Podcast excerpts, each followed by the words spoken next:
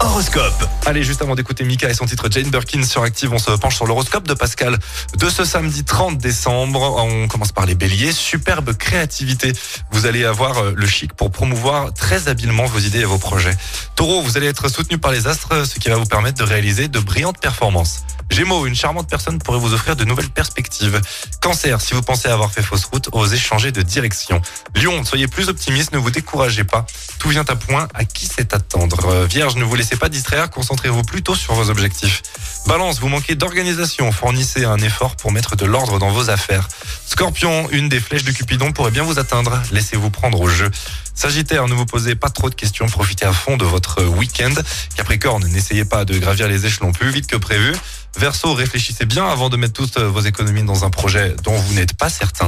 Et enfin les poissons, dosez au mieux repos et activité afin de passer un bon week-end. L'horoscope avec Pascal, médium à Firmini. 06 07 41 16 75. 06 07 41 16 75.